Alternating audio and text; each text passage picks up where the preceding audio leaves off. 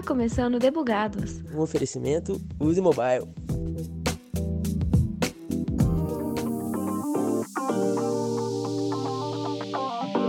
O modelo de mobilidade urbana criado pela Uber está de pé há pelo menos 10 anos. Mesmo envolvido em algumas polêmicas e problemáticas, aplicativos como a Uber não pararam de se multiplicar. Eu sou Thaisa Bocardi e o Debugados de hoje vai desvendar as tecnologias envolvidas no desenvolvimento desse app. Planos de negócio e estratégias de marketing vão ficar de fora. Caso você queira saber mais, recomendo a leitura do artigo no blog dos Mobile sobre aplicativos tipo Uber. Bora lá? Um aplicativo de mobilidade urbana, tipo Uber, motorista por aplicativo ou quer como você chame, possui um caráter peculiar. Na prática, fica parecendo que será desenvolvido apenas um aplicativo, mas na verdade a gente precisa de no mínimo três plataformas. Já reparou que o aplicativo do passageiro é diferente do motorista? Pois é, são de fato diferentes. Agora ficou faltando apenas a terceira plataforma, que é o dashboard ou painel administrativo. Grosso modo, o app de passageiro serve para solicitar uma corrida, do motorista para aceitar e o dashboard para administrar todos os usuários cadastrados. Cada plataforma tem o seu próprio fluxo e funcionalidades, e os dois são disponibilizados e visíveis nos layouts. É impossível falar de desenvolvimento de aplicativos sem o design. Então, para a gente esclarecer um pouquinho mais, vou chamar o Joaquim Júnior, ex-designer aqui na Use Mobile, para explicar para a gente sobre o fluxo de cada uma dessas plataformas e o que é fundamental na experiência do usuário. Olá, pessoal. É, falando sobre o fluxo dos aplicativos de mobilidade urbana, né? É, vou falar primeiro do passageiro. Uh, o passageiro, então, ele começa com um login ali, né? Um login feito é, com o e-mail e a senha do, do usuário. É, e logo na tela principal do aplicativo ele já consegue ver um mapa com a localização dele e ele já pode inserir é, ali, buscar quais, qual o endereço que ele quer ir, né? Então é, ele preenche o endereço e a partir desse momento já é traçado ali uma, uma rota para ele ver qual vai ser o caminho é, percorrido e ele faz a seleção da categoria. Aí, dependendo do aplicativo, tem diferentes categorias. Uh, aí pode ser carro, moto, depende do, da modalidade mesmo que tiver no, disponível no aplicativo, às vezes na localização. É, e aí, a partir desse momento que ele selecionar isso, ele seleciona a forma de pagamento uh, e ele in, inicia a busca pelo motorista. Então, o aplicativo faz uma busca ali na região do usuário é, e a partir do momento que encontra, inicia-se o que a gente chama de fluxo de corrida, né? Que é quando o motorista aceita a corrida no aplicativo dele, que eu vou explicar mais para frente. Uh, até a chegada do motorista, né? Ele consegue ver a localização do, do motorista no mapa. Uh, o passageiro ele pode enviar mensagens pelo chat ou ligar para o motorista direto do aplicativo. Então ele consegue é, ver essa, essa rota ali de a localização do motorista chegando. Uh, e assim que o motorista inicia a corrida, uh, eles acompanha, consegue acompanhar também a trajetória pelo, pelo aplicativo o tempo todo. Então é, é, é, sempre importante manter essa visibilidade da situação do usuário, né? Qual o estado do usuário se encontra. Uh, e por fim, quando finaliza a corrida, eles chegam no, no destino, é, o usuário faz uma avaliação ali do, de como foi a corrida, o que ele achou da corrida, é, aí vem o valor da corrida para ele ver caso seja necessário é, pagar em dinheiro, vai depender da forma de pagamento que foi selecionado antes da corrida. É, e assim fecha esse fluxo de corrida que, é, vamos dizer assim, que é o fluxo principal do aplicativo. Né? Tem outros fluxos também, como histórico de viagem, código de indicação para amigos, para compartilhar e ganhar desconto, é, um fluxo para gerenciar as formas de pagamento, né? Se a pessoa tiver é, vários cartões de crédito, ou se preferir colocar o cartão de crédito ou pagar no dinheiro, é, e outros fluxos também que a gente tem é, no, dependendo do aplicativo de mobilidade urbana. É, o motorista ele já começa com um fluxo que ele tem é, inicialmente, né, quando ele baixa pela primeira vez e quer se cadastrar no aplicativo, ele tem que cadastrar os documentos referentes ao veículo, é, à carteira de motorista, né, por uma questão de segurança e até legislação. É, e assim que ele insere os dados dele no aplicativo, ele também cai na tela principal é, no aplicativo do motorista, que possui um mapa com a localização do motorista, uh, e aí ele consegue habilitar é, habilitar ou desabilitar se ele está disponível para receber corridas. Então, enquanto ele está habilitado, o aplicativo fica buscando é, chamadas durante todo esse tempo. É, então, se aparecer alguma corrida, né, algum passageiro solicitar alguma corrida, aparece para ele um aviso que tem uma corrida ali na região, mostra qual é a origem, é, o, o, destino, onde que ele tem que buscar o passageiro, né, e onde que ele tem que ir, ele pode aceitar ou não, e a partir do momento que ele aceita, inicia-se para o motorista o fluxo de corrida. Então, é, ele mostra a localização do passageiro, né, onde ele tem que buscar o passageiro, então ele vai lá e buscar o, o, passageiro, ele consegue ver no mapa essa, essa localização. Assim que ele chega no, no passageiro, ele a, aperta um botão, né, tipo, para informar que ele chegou no local, caso a pessoa ainda esteja dentro de casa ou algo nesse sentido. Uh, e a partir do momento que a pessoa entrou dentro do carro, ele coloca que para iniciar a corrida. É, e aí, durante esse processo, ele vai chegar, aí vai mostrar o destino, né, do passageiro, a localização, eles vão até o destino.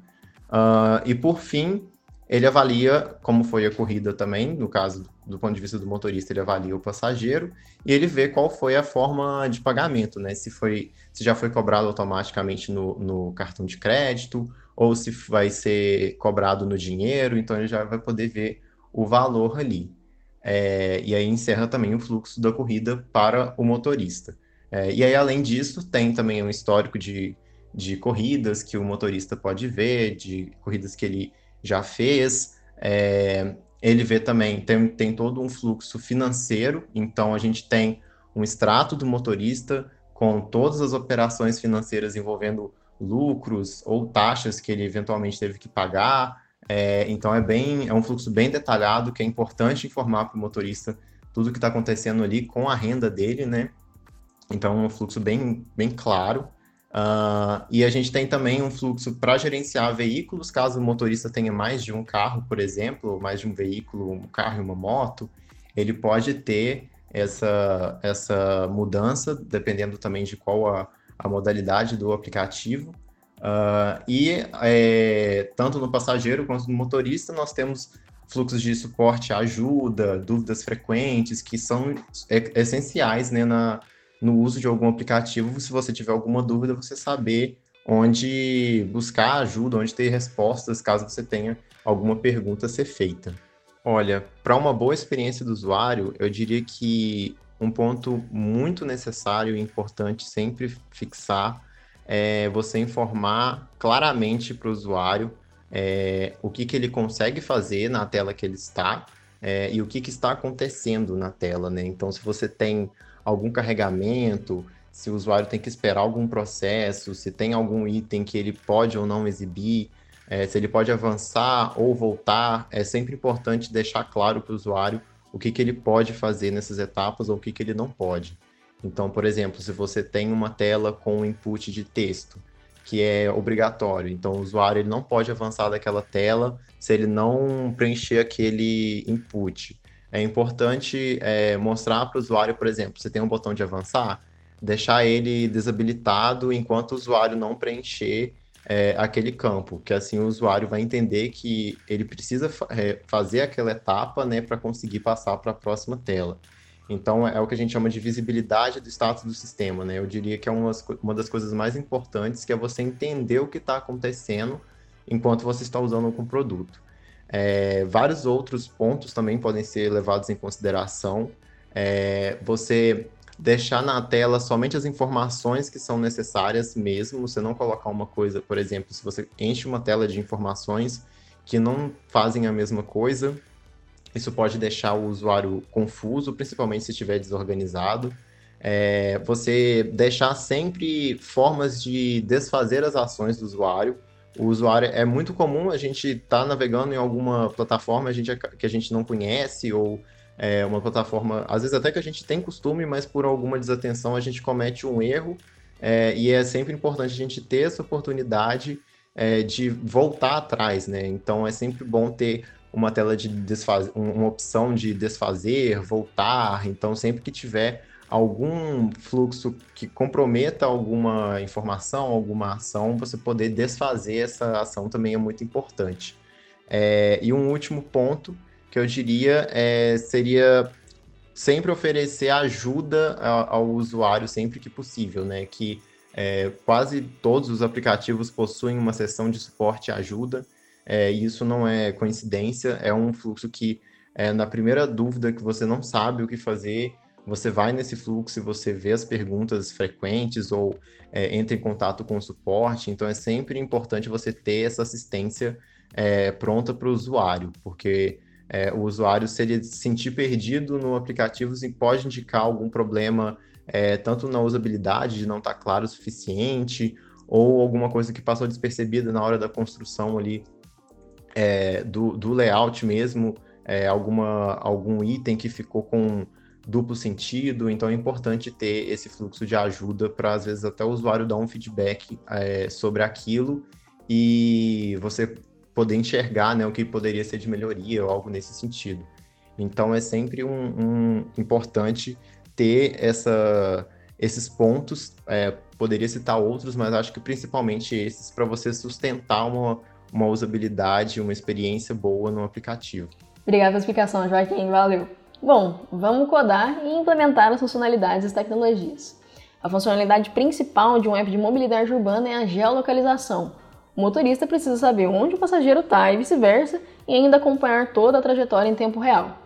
Isso a gente consegue através de serviços como Google Maps ou Mapbox. Eu escrevi um artigo bem redondo sobre as vantagens e desvantagens de usar cada um deles lá no blog do Mobile. Vou deixar o link aqui na descrição pra gente. Agora, como que a API de geolocalização funciona na prática? Vou pedir para Ana Moraes, back-end aqui no Mobile, explicar pra gente. As APIs de geolocalização são responsáveis por situar o dispositivo ou endereço e fornecer outros recursos com base nisso também. É, então, para pedir uma corrida, primeiro o aplicativo ele vai querer saber para onde você está e para onde você vai. E aí a API ela traça a rota entre esses pontos, calcula a distância, o tempo para chegar lá. É com isso que a gente calcula, por exemplo, o valor da corrida. É, depois disso, a gente também precisa saber é, quais motoristas estão mais próximos do seu ponto de partida. Essas etapas, elas usam o recurso da API. E elas parecem muito com os passos que a gente dá quando usa aplicativo, tipo Google Maps e Waze, né?